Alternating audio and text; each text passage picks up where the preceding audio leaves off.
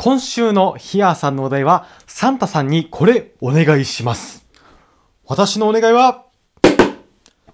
健全な肉体が欲しいということで、12月も第2週目になりました。皆さん、こんにちは。大場刑事です。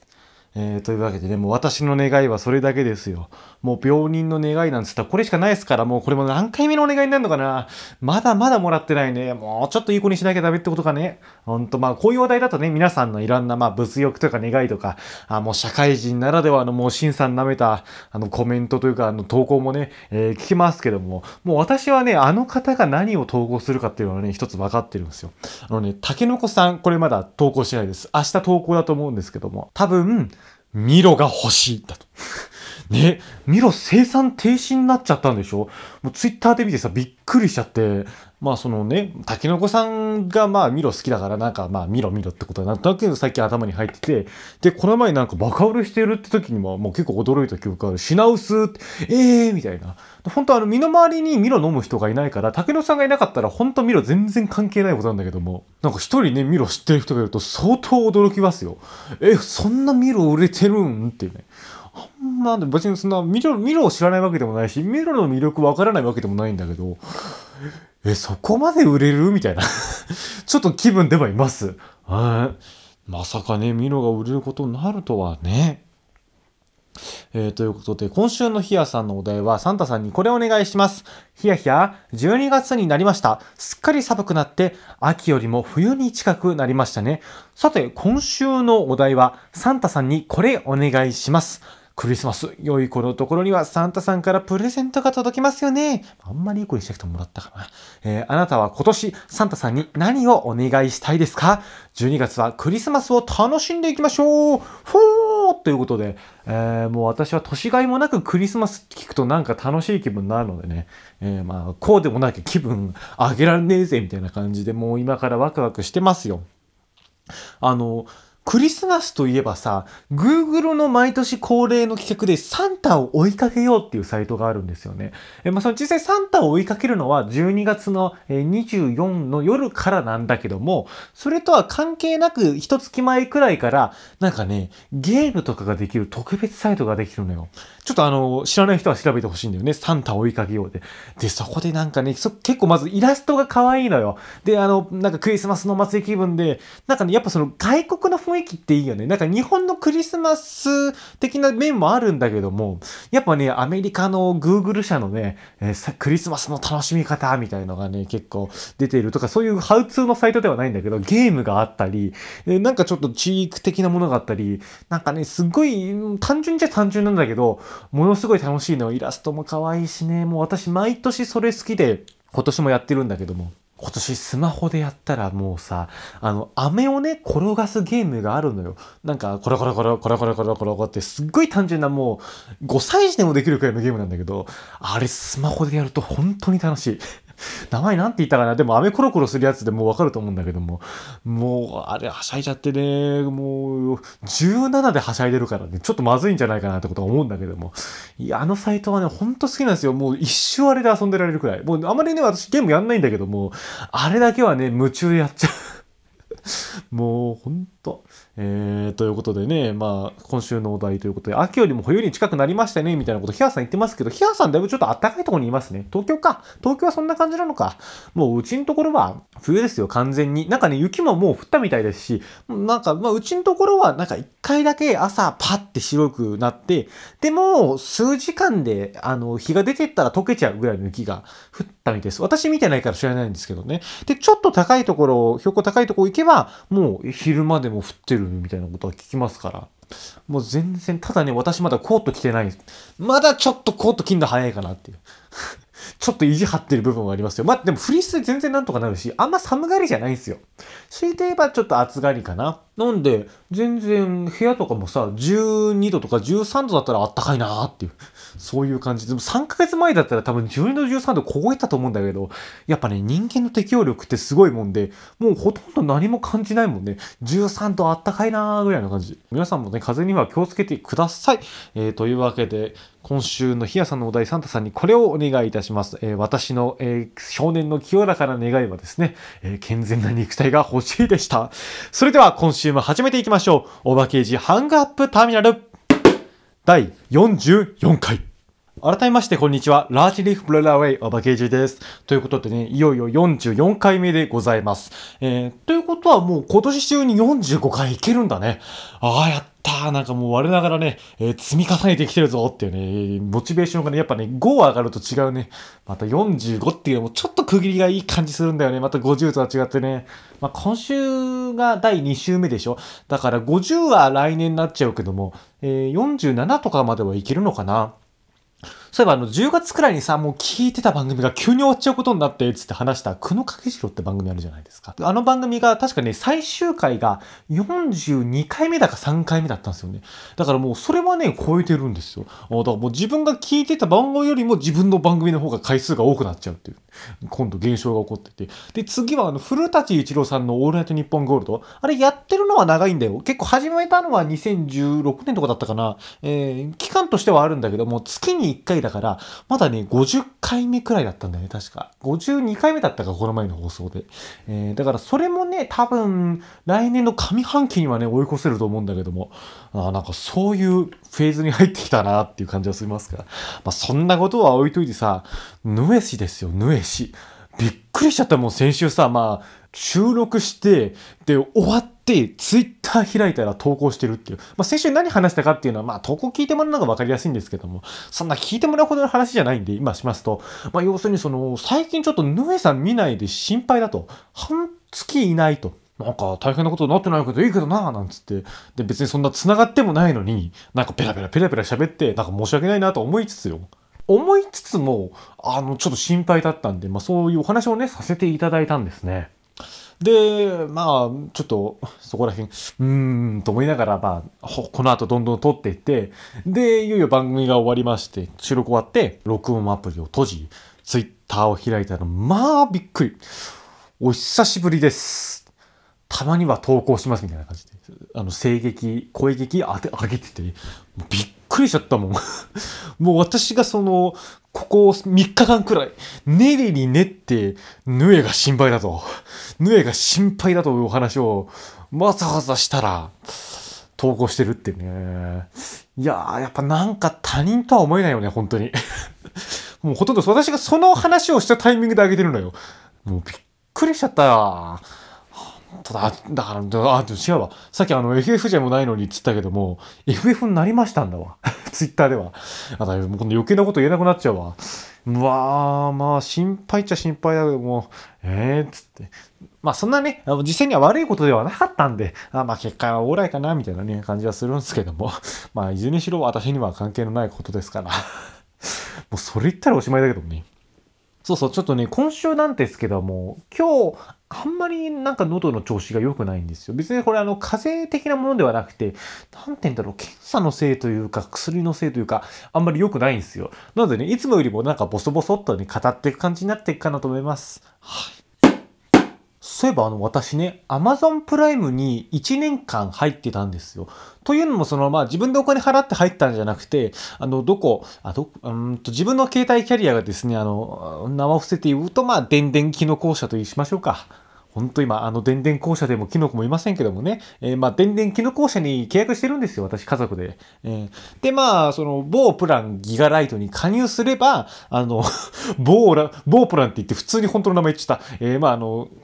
ギガライトにえ加入すればですよ、1年間その Amazon プライム会員の権利をプレゼントしますということで、まあ実質的にその無料でね、え1年間 Amazon プライムお使いになりますと。えただし、その、結構まあ複雑というか条件があって、携帯決済で登録した場合のみご利用することができますと。えつまりですね、Amazon プライム会員の更新手続きをしてしまうと、まあ自動更新なんで、まあ解約手続きをしないと、まあ勝手にというか、あまあ契約的に、えー、また1万、1万じゃないわ、4900円を引き落とされるって、まあ一応そういう仕組みだったんですよね。まあ別にそれはまあ確かに Amazon のシステムに乗っ取ってやってるだけで、まあそんな悪くはないんですけども。まあそういうことで、まあただならね、ただならちょっと始めてみようじゃないかと加入したんですが、まああいにくね、あんまり見るものがなかったというか、結構映画とかいろいろあるんでね、えー、そんな時間もカツカツできてる人間じゃないんで、まあ社会経験としてね、いろいろ映画見たら、うん、いいんじゃないかななんて思って、まあ加入してたんですけども、やっぱね、なんか見ないんだよね。映画が正確に合わないのかななんか、とんどもう指で数えられるくらいしか見なかったかな、1年間でね。もうこれ自分でお金払ってたらもうやってられないですよ。ほんともうドコモが、あ、電力機能公社が踊ってくれるっていうんだから、まあこれはもうありがたくね、頂戴してたわけですけども。まあこれでついに、えー、それがね、12月の5日で契約が切れるっていうことだったんですよね。で、まあ、どうしようかなとか、まあ、考えるふりして結果的には入んないって、あの、ラジコプレミアムにも入っちゃったし、まあ、その、もともとね、えー、Amazon プライム契約するんだったらと思って取っといたその予算をラジコプレミアムの方に割り当てたので、もう結果的に、ああ、もう Amazon プライムバイバイっていう、え、気分で、で、まあ、解約手続きしようと思ったのが12月の2日くらいだったかな。まあ、当日にね、バタバタしてもね、あれだから。まあ、2日くらいにどうやって解約したらいいんだろうなと思ってみて、え、したら、まあ、あの、こうすればいいですよっていうのが、まあ、簡単にね、まあ、あの、Amazon 公式さんからも他の方もやってるんで、で、それで、まあ、解約手続きをしたわけですよ。で、その時に確かにね即時解約じゃなくて、あの、12月5日にライセンス終了でよろしいですか？ってことで、はい、12月5日で結構ですということで。なんで、その、まあ、ちょっとその契約が切れる日で Amazon プライム会員も終わるっていう、まあ、そういう手続きをしたわけです。で、一応そのメールのところにも、あの、12月5日で Amazon プライム会員が終了いたしますっていう、で、まあ、また加入しろみたいな、まあ、とうとうまあ言わないけども、またあの、12月5日までだったら、あの、ここ更新すれば間に合いますよみたいな、まあ、そういうのメールが送られてきてて、これで終わっちゃったらいいのかななんて思って、とりあえず、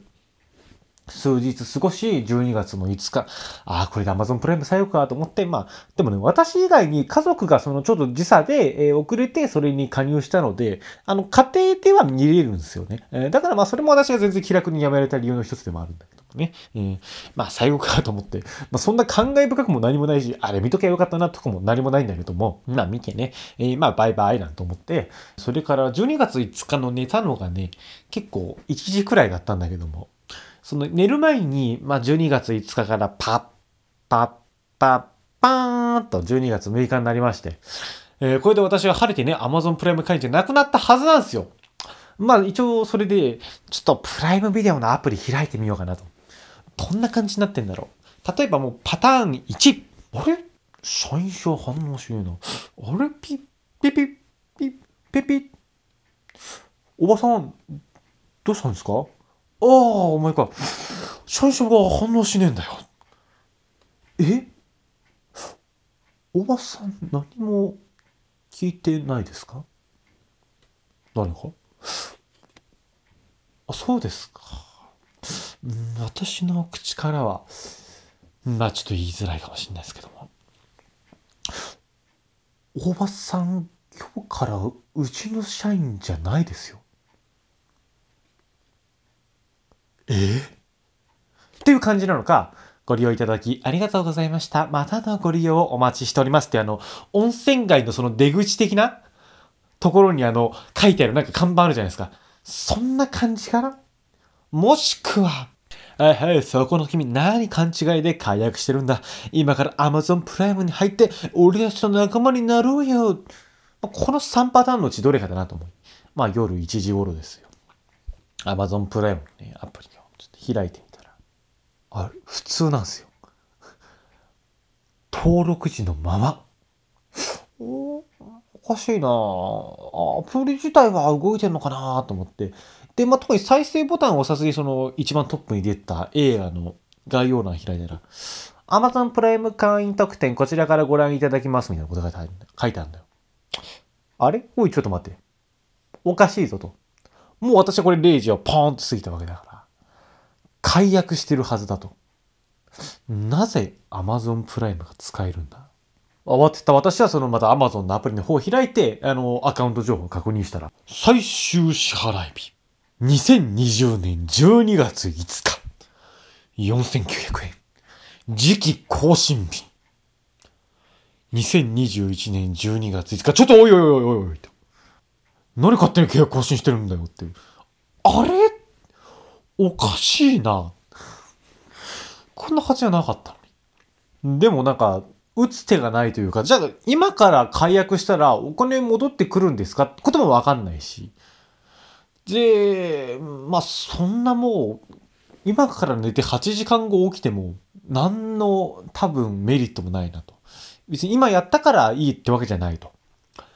多分、お金の返金が、例えば1ヶ月分はもう使っちゃったことになりますけど、みたいだったら、別に今この深夜1時に慌てることはない。寝ようと思って、一応その日は寝たんですよね。で、まあ6日朝起きて、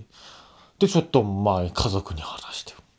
マジか問い合わせてみろと。いうことで、まあそのね、アマゾンのカスタマーサービスに電話したら、ああ、なんかまあいい感じのあ優しいお姉さん出て、ああ、で見たら、あ、確かに12月2日に解約手続きされてますけど、アカウント継続になってますね、つって。あ、そうですよね。やっぱそうだよね。うんっていう。私もなんか、自分が手続き一つなんか抜かしちゃったのあんのかななんて、えー、思ったりもしたんだけども。なんかどうやらそうではないらしく手続きはしてあるんだけども解約されてなかった。って言ったら、あの、解雇すれば全額返金になりますので、えー、特に何もご使用ないですね。あ、はい、大丈夫です。あそれではまた、あの、お金、まあ、戻るというか、引き落とし日に間に合えば、あの、引かれないのでご安心くださいっていうことで、もうそこの場で Amazon プライムの会員を打ち切って、えー、で、まあ、その後ちょっと Amazon のあれ開いたら、あの、きちんと、あ、解約されましたってなった。まあ良かったんですけどもね。えー、だからあれちゃんと問い合わせれば、あの、本当そういう方他にもいるかもしれないですけども、何も使ってなければね、返してくれるんじゃないかな。でもやっぱチェックしといた方がいいよね。やっぱ無料で、えー、もらったもんだからさ、私も割と気抜きがちなんだけども、でもさすがにちょっと自分からあの、4500円が落とされるかもしれないっていうのは、割と大事だったんで、えー、やっぱ5400、5000円はね、大きいから、ちょっと神経尖らしてね、おいてよかったなとは思うんですけどね。はい。まあ、ということでね、そっちの方は無事解決いたしましてね、まあ、一件落着っていった感じなんですけども。まあ、こういう Amazon のことに神経を使えるくらい、私はあの、IT に我が家では強い。これもよく見つけたな、お前ぐらいな感じで。えー、本当だったら見過ごしてたわ、みたいな。うちの IT レベルってその辺なんですよ。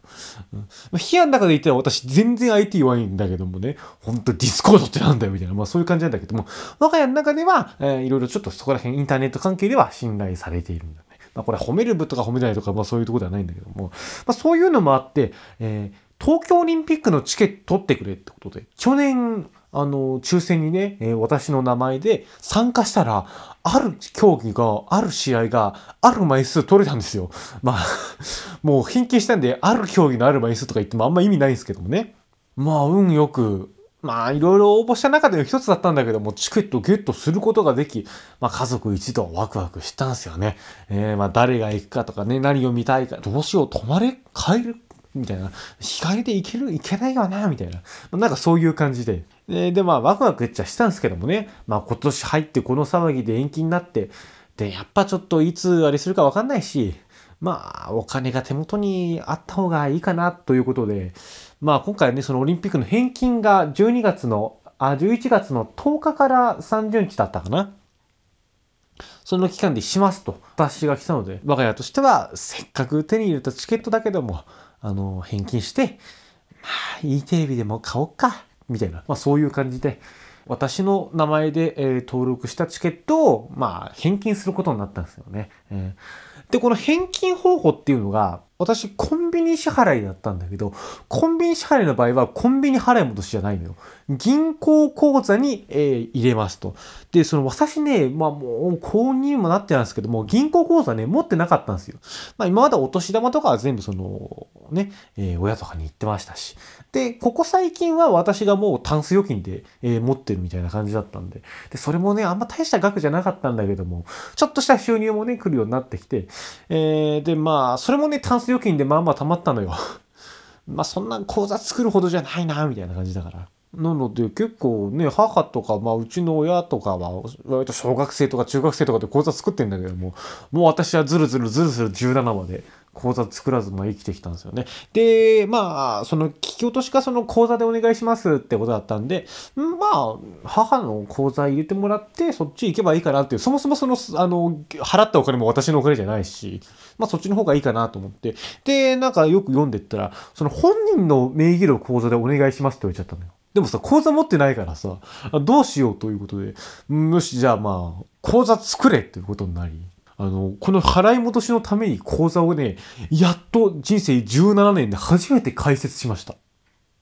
まあそれちょっとね結構もう2週間くらい前になるんですけどまあそれも何必要か全然わかんないからとりあえずまあ母が作った時にその母が必要だったものを聞いて、えー、でまあ印鑑と保険証と現金それだったかな持って行って、もう一回郵便局行ったら、ああ、なるほどと。あの、今、昔はその保険証とかで、えー、作れたんだけども、今ちょっと免許証とか学生証とか、その顔写真と、えー、住所とかがセットであるやつを、えー、持ってこないとちょっと出せなくなっちゃってて、って言って、あ、そうですか、なんつって。で、一回その、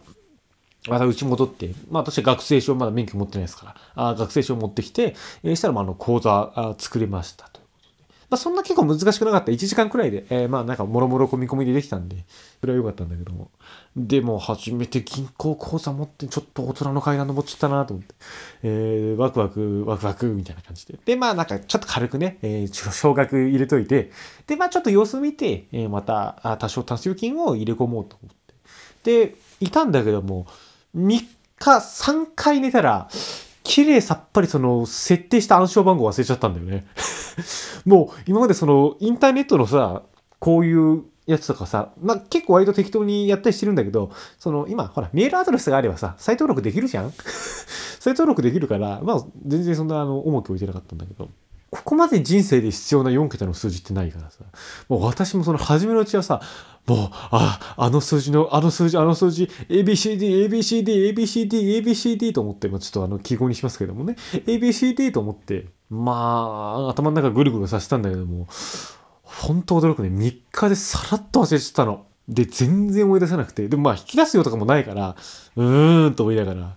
うーんっつって、えー、それ確か金曜作ったのかな？木曜だから作ったのかな、まあ、土日とかも、なんだっけ？なんだっけ？なんだっけ？ってなりながら。うーんと思って、ちょっともうここは覚悟を決めて、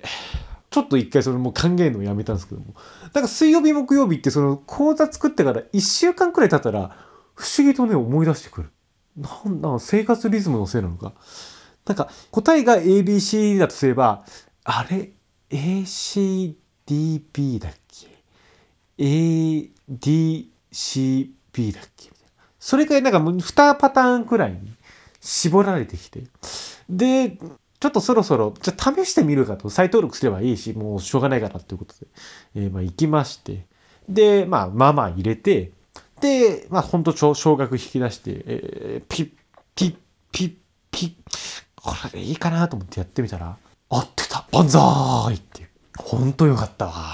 あほんとあんな人生で大事な4桁の数字ないね。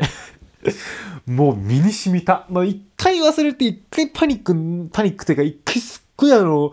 もう、プレッシャーになって、で、パッて思い出すと、よく染み込むね。はあ、もう高野豆腐のようにもう染み染みになってますから、今ね。ああ、ほんともう大人になるってもう大事な4桁の数字忘れないことなんだなって思いますわ。でもさ、普通にちょっと考え直してみると、銀行口座いつ作りましたかみたいな、なんかちょっとした思い出トークじゃないですか。そうなった時になんかな、年取った時に、おじいちゃんはいつ銀行口座作ったの？なんて言われた時に、ん？おじいちゃんはね、東京オリンピックがね、コロナウイルスでね、延期になってね、開くかどうかわかんなかったからね、チケット払い戻すことになったんだけど、その時にその自分の口座が必要って言われて、あの、それで自分の口座作ったんだよねっていう。ちょっとおじいちゃん何言ってるかわかんないみたいな。とは言うかどうかわかんないけども、なんかちょっと歴史的じゃん？なんか、内海稽古師匠の226事件みたいなさ。うん、これ伝わるかどうかわかんないけど、あの、内海稽古師匠ね、亡くなっちゃったんだけど、毎年その2月26近くなると226事件の思い出をツイッターに書くんですよ。まあなんかそれみたいなさ、ちょっと歴史的な感じじゃん？いやー、実はねって。前もさ、オリンピックの時にこれ、なんかカラーテレビ買いま、あの、テレビ買ってみたいな、なんかそういう話あるからさ、なんかそれに近いなんか、思い出にはなったんじゃないかなと思いますよ。うん、なんて今、あの、内海稽古師匠出しましたけどさ、あの、内海稽古師匠亡くなる直前の今年の226事件の時のツイートがですよ。コロナ騒動ですっかり226事件を忘れていた。たまたまテレビで事件の番組を見て、あ、そうだと。昭和11年は私は14歳で三味線を習い出した。親のすねはかじらず、いろいろ動き回ってなんとか職探し。学校に行かしてやるという約束でサンドウィッチマンをしたが世の中は甘くはなく断念。そんな時、上野でたくさんの兵隊さんを見た。頭が上がらない。というわけで、ここまでお送りしてまいりました、大場刑事ハングアップターミナル、そろそろ今週もお別れのお時間です。えーここで年末企画のお知らせです。えー今年ですね、31日が木曜日になるということで、まあ、その31日投稿かどうかはわからないんですけども、えー特別年末企画をね、ご用意したいと思います。それに関しましてね、え皆さんからね、投稿いただければね、嬉しいなーなんて思ってるんですがね。一つ目が、大場くんに言ってもしょうがないんだけど、今年最後の愚痴納めスペシャル。えーまあ、この番組で、何度かやっております。大場くんに言ってもしょうがないんだけど、えー今回はですね、まあ、今年のね、愚痴をもう締めくくっていただければね、えーいいかなと思います。えこれはもういつも通りの感じで、募集しております。二つ目、みんながミュージックティーチャー特別編。冬に聴きたい曲 &2020 年あなたのヒット曲教えてくださいスペシャル。で、これなんですけども、なんかちょっとあの、どうやら私の知らないところでちょっと裏で工作が行われてるらしくて、ちょっと紅白歌合戦みたいな、えー割と大きめの企画になるんじゃないかなとね、え今ちょっと予想がしてるんですよね。ちょっとさっきあの、そういうお話をいただいたばっかりで、えーこれをどう調理していいのか全然ちょっと分かってない状態なんですけども、あの、何曲かまとまって、えーお二方からご紹介いただけると。それでまあなんか判定を仰ぎたいらしいんですよね。うん、まあ、そのお二方はとりあえずいいんですけども、で、それ以外の方からもね、あの、皆さん今年のヒット曲ね、教えていただきたいと思いますよ。えー締め切りがですね、できれば来週いっぱい20日までにお願いしようかな。うん、そんな感じで、あの、お願いします。またちょっと、もうちょっとあの話固まったら来週詳しいお話しますので、えー皆さんおすすめの音楽あればちょっと頭にね、えー浮かべといてください。いや、本当あの、自分が知らないところであの自分の番組が企画が進行してる恐ろしさ。まあ嬉しいんだけどもね、本当は紅白形式やり方、あ、やりたかったんだけども、まとまった曲が届かなかったら、あの、成立しないんでね、割と迷ったんですよ。いや、だからまあそういう固まった段階でお話をいただけるってのは嬉しいんだけどもね、ちょっと俺も混ぜてくれよっていう、くれよっていうちょっと思いもあります。えー、嬉しいね。なんかそういう企画でね、いただけるとこちらも本当あの、気が楽ですから。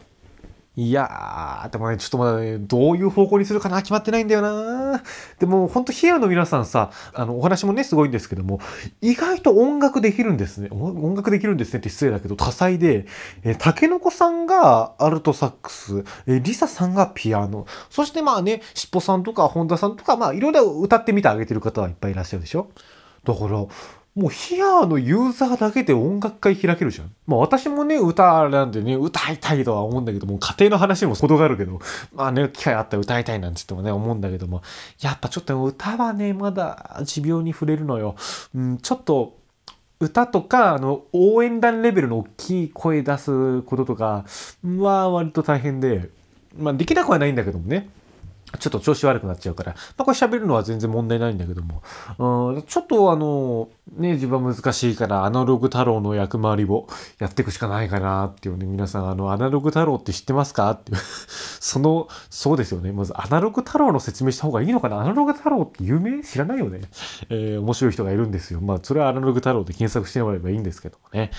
ということで、あの、年末、もしくはもう11月にやりたいって言ってた落語あったじゃないですか。もう全然その進んでないんですよ。なので、年始、あの、一発目のハンガップターミナルはトークではなく、あー落語メインでやっていきたいかなと思います。あのね、定期試験があるんですよ、年明け早々。早速、その穴埋めに使わせてもらおうかな。なんか二席くらいできるといいね。そうしたらね、えーそれもまたちょっと考えていこうと思ってます。えーとりあえず年末はね、紅白企画で定まりそうなんで、えーまあ割ともうウキウキしてますよ。というわけで、まあ、皆さんからも他の方々からも募集をお待ちしております。以上、ここまでのお相手は大場圭一でした。バイバイ。